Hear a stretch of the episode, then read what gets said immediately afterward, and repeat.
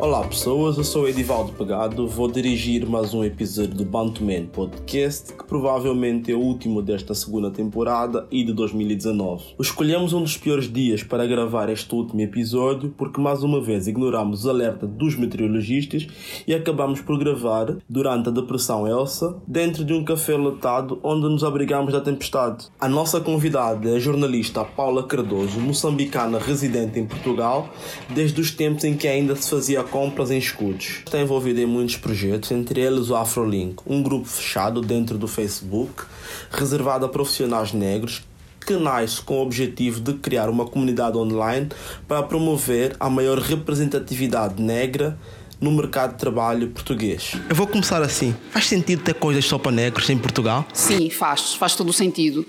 Um, e o AfroLink, eh, de que falavas há pouco, tem precisamente hum, essa, essa identidade de ter essa especialização. Portanto, o AfroLink, fazendo a apresentação, uh, pretende ser uma comunidade que junta profissionais negros uh, radicados em Portugal, preferencialmente, portanto, africanos um, e afrodescendentes. Agora utiliza-se muito essa definição. Eu não gosto muito da definição, mas ela está por aí, não é? Um, e, e, a comunidade tem essa especialização, mas o objetivo é naturalmente ser uma janela para toda a sociedade. Por isso é que eu digo que não é um, apenas para uh, os profissionais negros ou para a comunidade negra, até porque a ideia é contagiar, é influenciar pelo exemplo. E isto só é possível se nós estivermos, de facto, em colaboração. Uh, mas eu acho que é importante nesta fase o AfroLink está um, a ser dinamizado em grupo privado no Facebook, precisamente porque eu acho que é muito importante nós conhecermos. Uh, porque eu estou agora a ter o prazer de conversar contigo, só soube da existência, aliás, eu desconhecia um, que a equipa Bantuman estava em Portugal, porque eu conheço o projeto da minha temporada em Luanda e achei que os conteúdos continuassem a ser produzidos lá e com uma perninha em Lisboa, porque acaba por ser incontornável, não é? Um, então é, é, também para mim muito agradável perceber que de facto o Paulo Bantuman está em Lisboa e está a fazer, a fazer coisas muito, muito relevantes também para a nossa comunidade. Um, provavelmente, se não tivesse criado o AfroLink, eu não, não me teria cruzado cruzado com, contigo e não estaríamos aqui até esta conversa. Claro. Uh, o AfroLink nasce na falta de representatividade de profissionais negros ou no entrar em instituições, como tu já trabalhaste em redações aqui em Portugal, não haver negros? O AfroLink nasce sobretudo de um, do meu próprio processo de construção identitária, esta coisa da pertença, onde é que nós pertencemos, o que é que é isto de ser africano na diáspora, a própria definição da afrodescendente que eu referi há pouco e que eu digo que eu não gosto muito dessa definição porque hum, eu acho que é mais uma caixa que pretende negar uh, nacionalidades ou pertenças nacionais.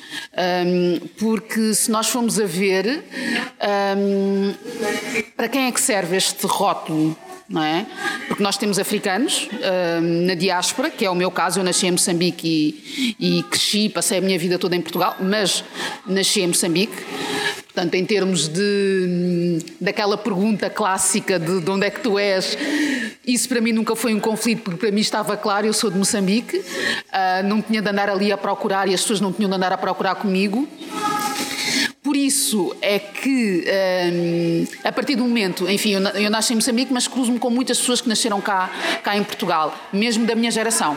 Portanto, uh, estas pessoas são afrodescendentes, não, são portugueses, para mim são portuguesas. Portanto, uh, o afrodescendente serve para quê? É para não reconhecer que existem portugueses, que existem franceses, que existem ingleses, o que for, uh, negros. Certo uh, com uma pertença africana, portanto, eu posso ser português e ter uma pertença africana.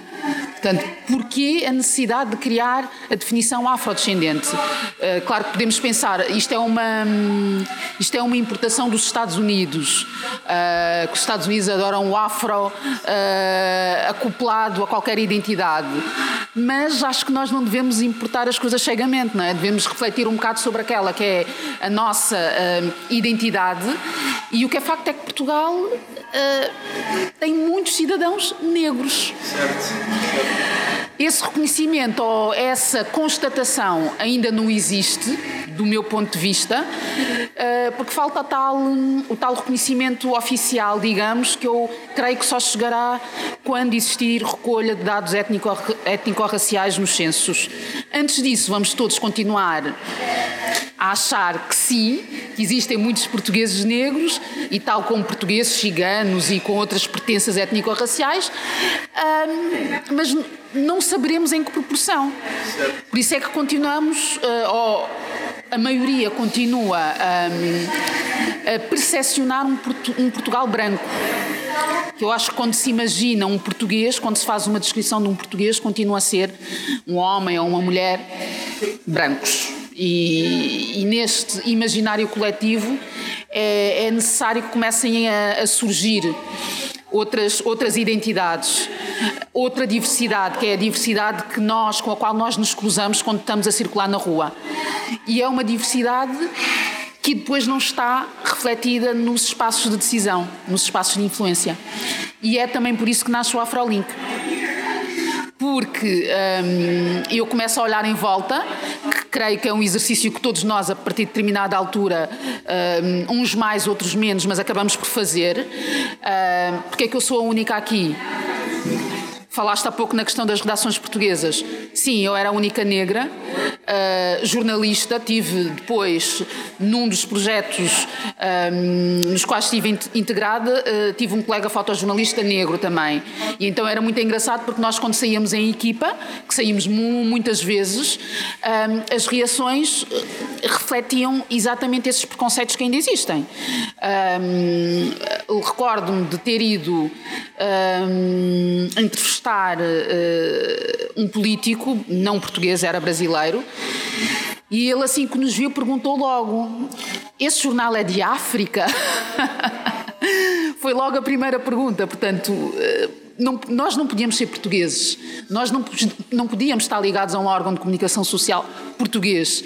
Tínhamos, por causa da nossa cor, tínhamos claramente de estar ligados a um órgão de comunicação uh, social que, que, fosse africano ou que tivesse alguma ligação uh, à África. Numa outra, uh, num outro momento também ainda a trabalho, um, um entrevistado assim que me viu, e é esse meu colega José Sérgio, ele pergunta-me se nós éramos reflexo do capital angolano. Porque nessa altura o projeto Uh, no qual eu trabalhava, uh, tinha acionistas angolanos uh, e era, tinha sido uma, uma mudança mais ou menos recente. Então, para aquela pessoa, era evidente que nós não poderíamos estar ali a ocupar aquelas posições se não fosse uma imposição do acionista angolano. Dentro dos profissionais que estão associados ao Afrolink, quais são as principais profissões e as coisas mais diferenciadas que nós podemos encontrar nesse grupo, que ainda é restrito?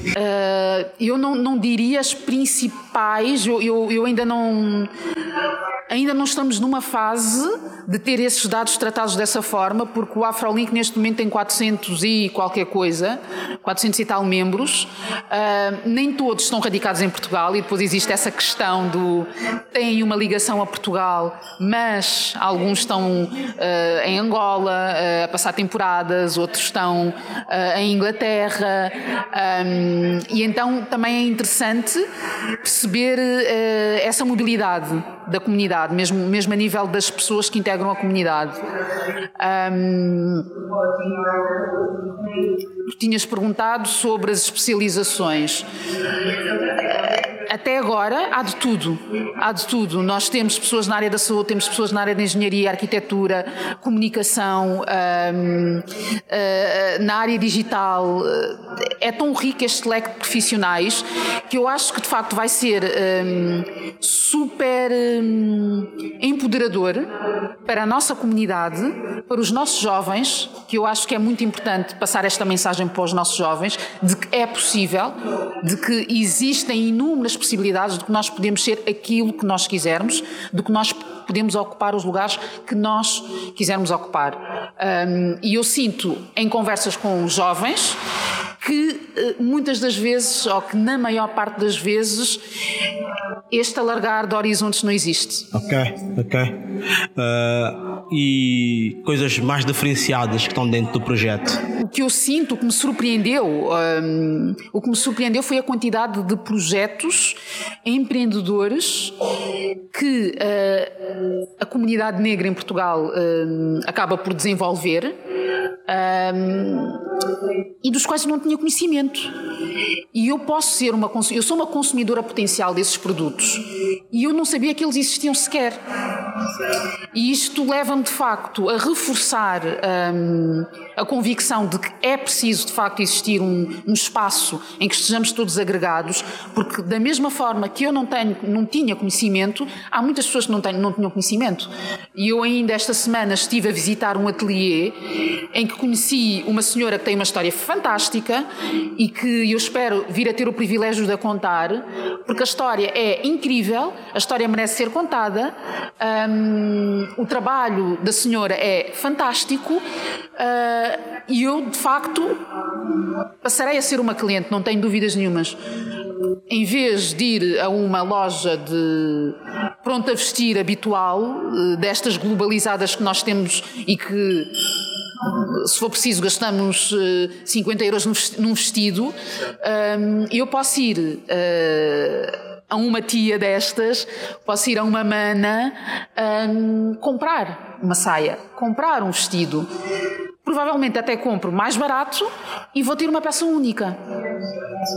Uh, e é esta, esta descoberta, esta, hum, este desbravado de caminho que eu acho que é muito importante que nós, que nós comecemos a fazer para começarmos também a ter um, um poder diferenciado em termos de mercado de consumo porque aí acho que as marcas vão começar a olhar para nós, que é um movimento que nós vemos eh, nos Estados Unidos, que vemos no Brasil também, que as marcas começam a olhar para o negro como consumidor. Essa, esse não olhar para o negro comparando com países como a Inglaterra, a Bélgica ou a França, o que é que falta a Portugal? Há muitos velhos no marketing ou há um eles? Há a falta de representatividade, mais uma vez, porque quando nós temos a cabeça das posições hum, de liderança, não é? Portanto, quem decide as campanhas, quem cria as campanhas, não é? Hum, e eu recordo-me que quando eu estava, quando eu era adolescente, surgiu uma agência de, de modelos uh, que teria essa componente étnica, que foi criada por um, por um ex-manequim, o Jamal, creio que ele chama-se assim, e eu não sei onde é que aquilo estava, mas ele era, na altura, era o único negro, ou talvez houvesse mais outro, enfim. Era na altura da Sofia Baessa, da Naíma, um, e lembro-me dele ter criado esse projeto. Eu nunca mais ouvi falar de, uh, da agência, não sei que fim levou, não faço ideia. Mas Hum, Recordo-me, quer dizer, isto acaba por ser uma realidade que ainda, que ainda hoje existe, mas naquela altura era muito mais, hum, muito mais prevalecente, que era a questão do, hum, dos clientes, não é? quando, quando, quando uma manequim, uma, uma aspirante a modelo se dirigia a uma agência, não é? daquelas com nome, recorrentemente percebia que não tinha lugar. Uh, e não tinha lugar porquê? Porque há a questão da cota, né? já temos uma, pronto, já está. Uh, porque não temos clientes para escoar mais do que isto. É um bocado, era um bocado este o discurso. Que ainda hoje eu ouço de algumas modelos negras dizerem isso, que continua a existir esse discurso. Que não se coloca a questão para as manequins brancas, não é? ninguém diz, é pá, já temos aqui 15 manequins brancas. Uh, num universo de 20 já temos 15 brancas, ninguém diz isto, não é? E no entanto, uh, basta ter uma negra para, para dizerem à segunda negra que já tem uma negra. Uh, e é preciso começar de facto a ter negros, e não só negros, a ter diversidade nestas posições de liderança para estas questões começarem, começarem a aparecer. porque senão vamos continuar a ter, a ter essas questões que, que, que tu referes uh, a nível de construção das campanhas. Um, e existiram já alguns exemplos, não só em Portugal, mas fora, não é?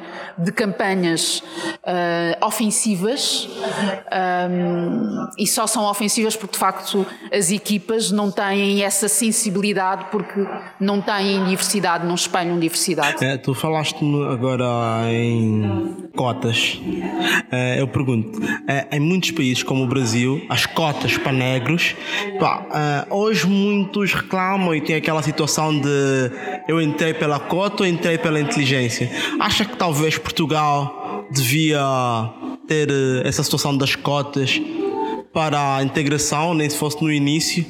Um, eu não diria que é para a integração, mas eu defendo as cotas, sim. Defendo as cotas porque acho que. Hum, acho não, tenho certeza, não é? A questão da igualdade um, é muito bonita. O, o, conceito de igualdade é uma coisa muito. muito é, é muito bonito. Nós falamos em igualdade, nós defendemos a igualdade, mas na realidade nós precisamos de equidade, não é? Nós precisamos de. Hum, para termos igualdade, temos de garantir que as condições são iguais para todos e as condições não são iguais para todos. E existem, uh, no caso de alguns grupos, nomeadamente dos negros, existe um desequilíbrio histórico que é importante corrigir. Portanto, não é só uh, do nascimento, portanto, é anterior ao nosso nascimento. Um, e isto não é algo que se corrija uh, organicamente. Portanto, não podemos esperar que as sociedades produzam esta mudança.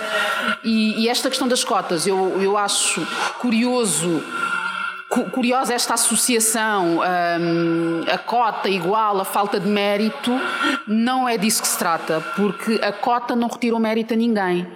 A cota está lá, mas os critérios para acesso àqueles lugares um, não deixam de existir. Uh, o que vai acontecer é que para. Uh, não saem 10 vagas, terá de existir um número para minorias.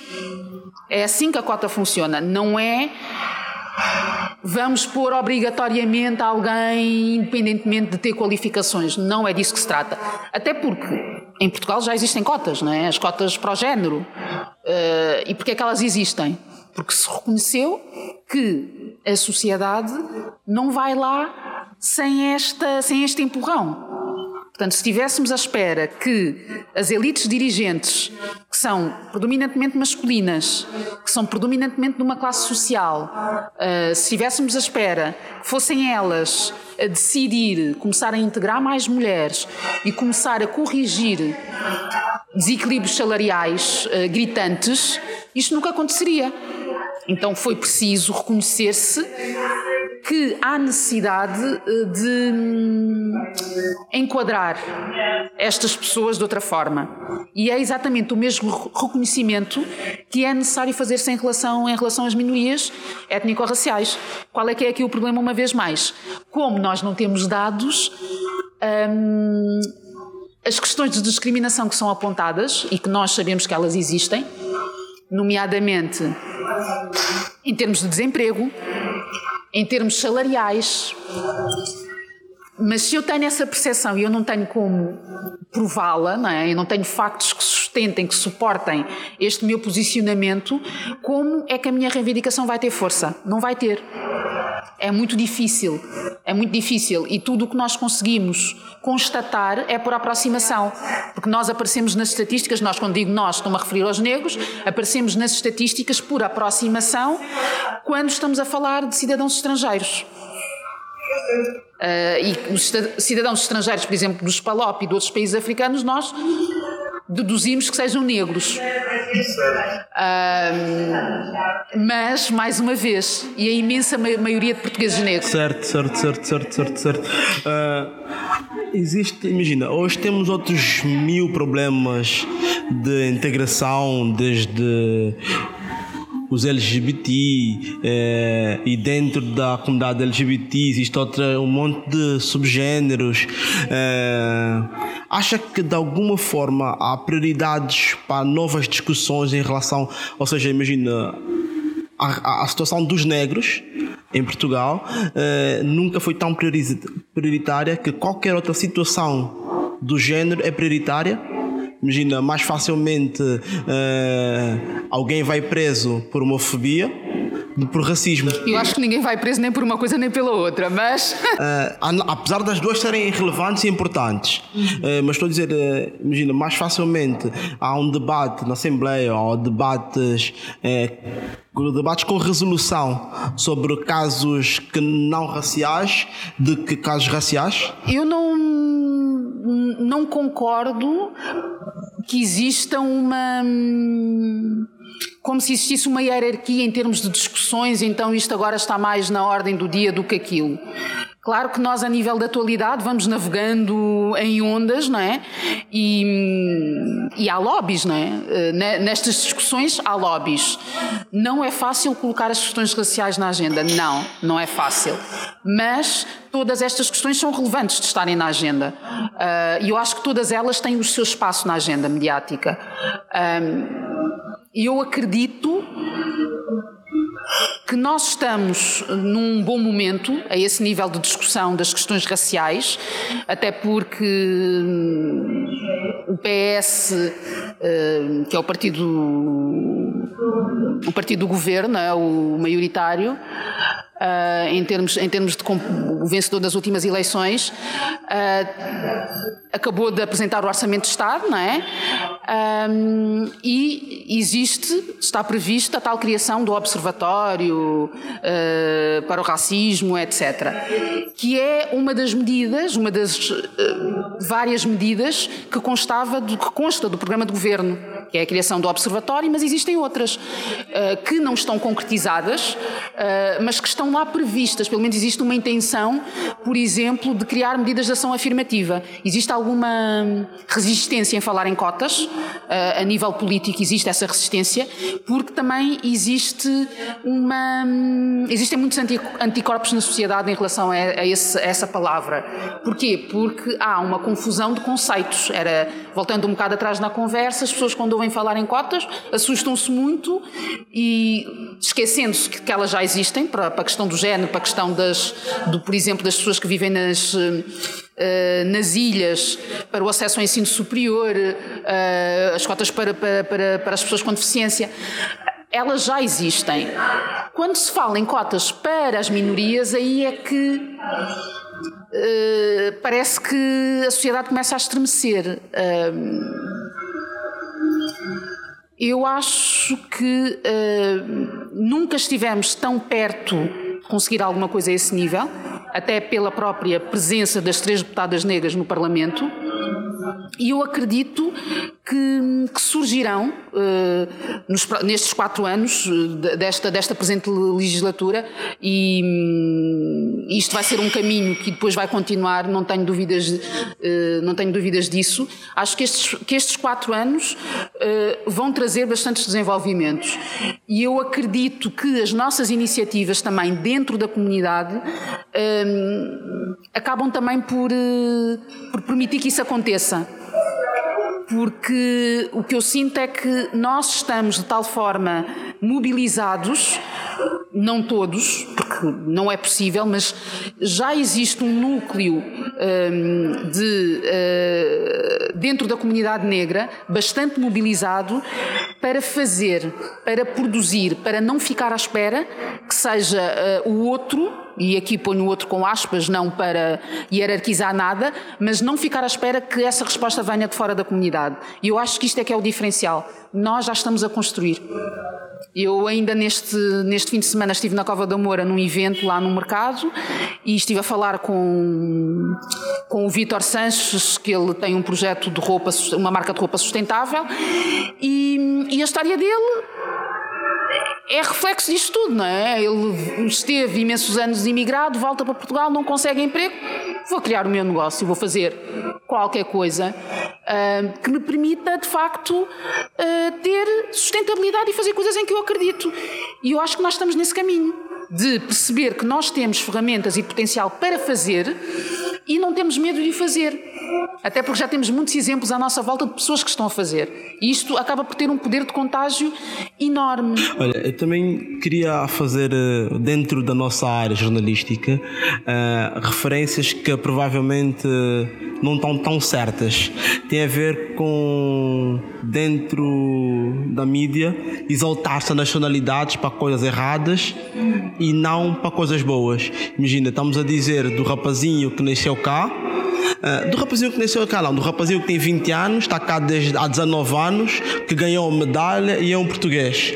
O mesmo rapazinho uh, ou irmão do mesmo rapazinho que está mesmo ao, ao mesmo até que já nasceu cá, uh, tem um acidente de carro e atropela alguém e passa a ser estrangeiro.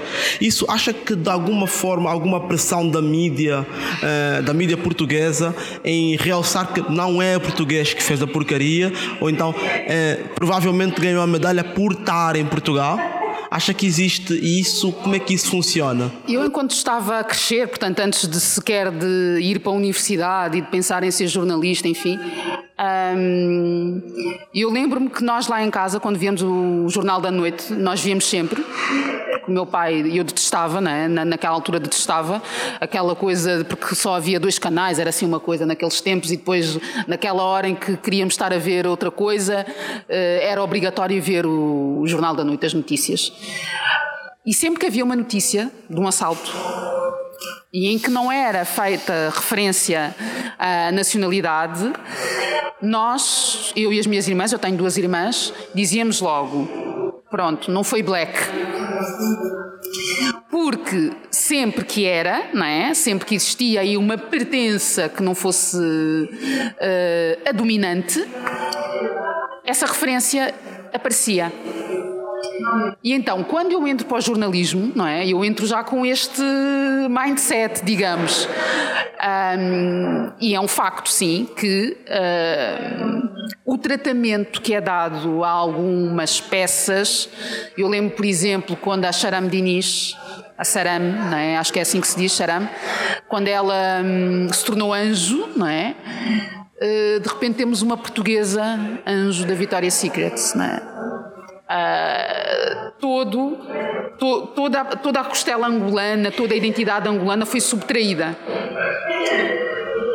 E só depois, quando começaram a surgir as primeiras questões de, dos próprios posicionamentos da, da Saram, falar de Angola, etc., é que começou a existir luz ao angolana só depois, só depois disso. Mas existe de facto essa, essa tendência. Mas essa tendência é que estamos, não estamos a falar. Eu às vezes penso, não faz sentido. Às vezes são jornalistas mais novos que eu, são pessoas mais novas que têm a referência a, a essa distinção. Será que é uma imposição de uma redação? Ou há, tipo, sei lá, achas que é algo natural que surge? Eu acho que, que, que muitas, destas, muitas destas coisas são inconscientes.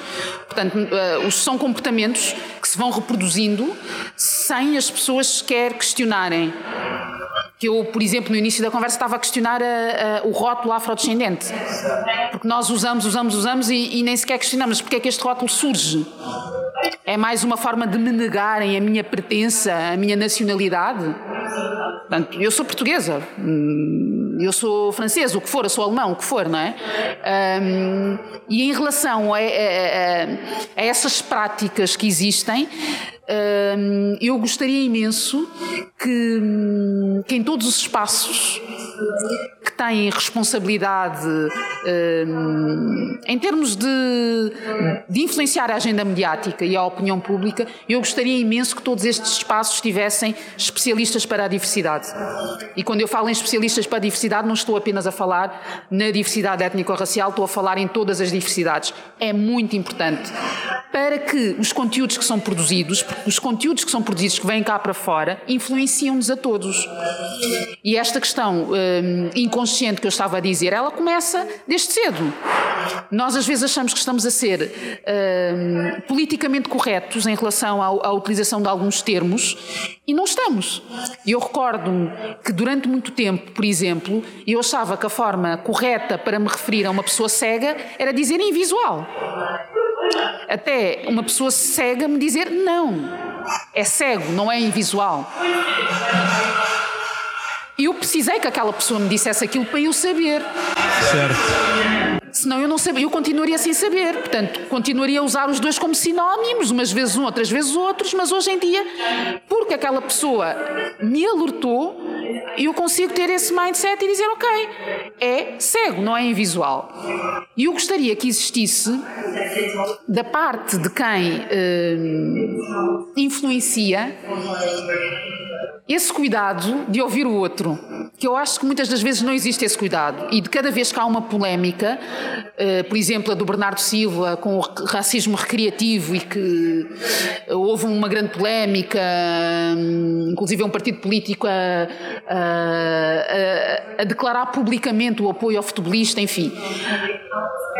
Porquê que numa situação destas a primeira, hum, o primeiro comportamento não é eu ir ouvir um negro que não tem nada a ver com aquela situação, porque o, que se alegou foi que o colega de equipa não se sentiu ofendido e, e que até brincou com a situação, etc. Aqui a questão vai além daquela relação entre aquelas duas pessoas. Uh, e, e, e eu, eu gostaria de facto que nós todos, enquanto sociedade, começássemos a, a exercitar esta coisa de deixa-me perguntar, deixa-me perguntar, deixa-me saber, porque eu não sei, eu não tenho aquela vivência. Eu nunca fui vítima de violência doméstica, por exemplo. Eu, por muito que seja mulher e que empatize, eu, para ter uh, um conhecimento mais real, mais concreto, digamos, eu tenho de ir falar com alguém. Até para saber como me posicionar em relação a algumas coisas. Era exatamente o mesmo que tu estavas a falar em relação às questões LGBT, etc. Eu não tenho essa vivência dessa discriminação, eu sei que ela existe. Mas eu, se calhar, em alguns momentos, tenho algumas posições que são discriminatórias sem sequer ter consciência de que as estou a ter. E, e, e acho importante que me alertem para elas. E não me sinto ofendida, não me sinto pessoalmente atacada. E é uma coisa que nós vemos quando estamos a falar de, de racismo. Que basta tentar falar de racismo com uma pessoa não negra para uh, não ser possível haver conversa. Porque a pessoa que está do outro lado sente que está a ser eh, acusada de algo. E não é isso que está em causa. Nós estamos aqui todos a aprender uns com os outros, estamos aqui todos a educar-nos, não é? E, e, se eu tiver alguém que me possa ensinar, eu estou disponível para aprender.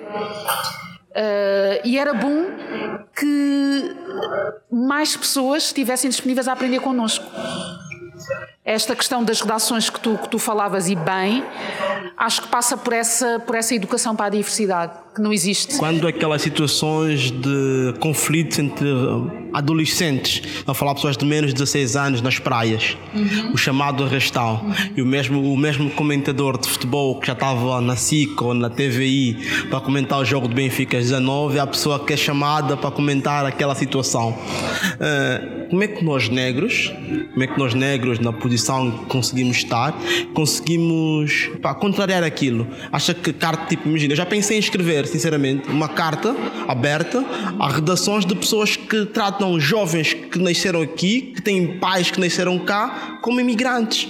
Eu já vi na televisão a comparar situações de miúdos que qualquer pessoa que vai à rede social percebe o que aconteceu, mas eles não têm noção do que aconteceu e fazem aquele comentário chato, nem sequer estou a falar do Correio da Manhã. Estou a falar de, do suposto jornalismo sério. Estou a falar de canais especializados em dar notícia que fazem aquela cena. Imagina, como é que eu, que tenho uma filha de 11 anos, explico que aquilo é errado? Como é que eu, eh, como é que eu preparo a minha filha de 11 anos, que eu acho que já nem devia preparar isso, para situações que eu, que tenho 30, já vivi e pensava que ela já não ia viver? Eh, tu que estás um bocadinho Portugal há mais tempo, já tiveste em mais redações, eh, pá, como é que aconselhamos esses leitores, esses ouvintes da Bantuman que vivem cá ou em outros países que vivem essa situação? Eu acho que a educação é chave para estas questões todas, porque nós podemos continuar um, a falar, podemos continuar a diagnosticar, que é o que nós temos feito e fazemos há décadas, diagnosticar os problemas todos que nos afetam. Um, podemos continuar a discutir soluções para, mas se nós não começarmos de berço a educar as crianças para a diferença. Eu creio que hum, não existirá uma mudança consistente um, a nível coletivo. Acho que é muito difícil e é precisamente por eu acreditar que é importante investir na educação que eu tenho um outro projeto que é de, hum, de livros infantos juvenis eh, que se chama Força Africana e que hum, pretende precisamente começar a criar uh, no imaginário coletivo, desde uh, a infância, a ideia de que existem heróis negros também, de que todos nós temos esse poder de ocupar aquele lugar, uh, porque isto é importante para a nossa autoestima, para começarmos a crescer, se calhar de alguma forma blindados contra todas estas influências externas, uh, contra ataques, contra exclusões, contra uma série de situações que tu viveste, que eu vivo, que infelizmente as nossas crianças continuam a viver. E para mim essa mudança faz-se pelo exemplo. A melhor forma de influenciar a mudança é através do exemplo. E para mim é muito mais poderoso criar personagens negros, dar protagonismo a heróis negros, do que criar uma história sobre ai, somos todos diferentes, mas ao mesmo tempo temos todos os mesmos direitos, etc. Porque existem N histórias sobre isso, que já foram criadas. Uh, muitas delas que, que, tratam a questão da diferença de forma subtil, uh, em que as crianças aparecem com cores diferentes de cabelo, um, uh, ah, quando não é o cabelo é uma roupa, e a mensagem no final é: temos todos de nos respeitar e temos todos de acolher a diferença, e é muito bonita, a mensagem é muito bonita, mas o que é facto é que no final daquela história os heróis continuam a ser os mesmos. Os protagonistas continuam a ser os mesmos. E eu quero um mundo em que todas as crianças se consigam rever nas histórias que leem. Eu não me revia, nunca me revi. Uh, e por não me rever, eu não tenho dúvidas nenhumas de que isso me retirou uma série de possibilidades. Porque os meus sonhos ficam logo ali limitados. Limitado na cena de casa, é? Ficam limitados, ficam, ficam, porque eu não sou parecida com aquelas figuras todas que circulam pelos livros que eu estou a ler. É muito mais difícil de eu me imaginar naquele papel, muito mais. E se eu não me imagino em nenhum dos papéis que estão à minha volta, que papel é que sobra para mim? E para mim é muito importante começarmos a criar, de facto, referências para todos, portanto, para, para, para, para negros, para não negros, uh, porque é dessas referências, é de nós percebermos que os lugares são para todos, que se, faz a, que se começa a construir, de facto, uma sociedade mais respeitosa, uh, mais acolhedora das diferenças. Sem isso, eu acho que vamos continuar sempre um, a discutir declarações de princípios. Para terminarmos a nossa a primeira conversa de muitas, eu agora sei que ela vive perto de mim, então. Já está a terminar. é, a ideia é falarmos aqui como é que o pessoal. Sei que o Afrolink tem o fechado, o grupo fechado, nós podemos partilhar esse grupo fechado ou, ou a ideia é por, por convites? Pronto, uh, aqui a questão, uh, eu já tive alguns contactos de pessoas uh, brancas que queriam, que querem aderir, querem aderir ao Afrolink. E eu expliquei, não é, que nesta fase que é necessário que nós estejamos em família, digamos que estejamos todos juntos, porque ainda não nos conhecemos e é preciso que nos conheçamos antes, antes de nos podermos dar ao exterior. Porque o que é que eu sinto? Eu sinto que muitos projetos começam e depois, como abrem-se completamente, o foco começa-se a perder, começam a existir caminhos paralelos que nos desviam daquilo que é o essencial. Então, qual é que é o, ponto aqui? O, que eu, o, meu desafio, eu fui desafiando cada membro a convidar outros membros que cumpram aqueles requisitos uh, do grupo, portanto, sendo que a questão da, da pertença uh, uh, africana é essencial. Claro que há africanos brancos, há, mas os africanos brancos vão estar incluídos noutra fase do projeto, não nesta, porque é inegável que a vivência de um africano branco não é a mesma de um africano negro na diáspora. Portanto, não estou a falar eh, no, nas Áfricas, nas múltiplas que nós temos, porque a África é de facto um, um continente muito rico, muito diverso. Um, mas respondendo à pergunta diretamente, convido amigos, sim, um, que caibam naqueles critérios que estão identificados e que eles eh, serão muito bem-vindos, sem dúvida, um, e vamos construir em conjunto, porque é esse, é esse o desafio e acho, acredito que é esse o caminho da, da mudança. Quais os próximos passos? O site, o lançamento do site, que está previsto acontecer no primeiro trimestre do próximo ano um, e que vai ser o grande passo, digamos assim. O site vai ter uma componente de rede social ou uma componente.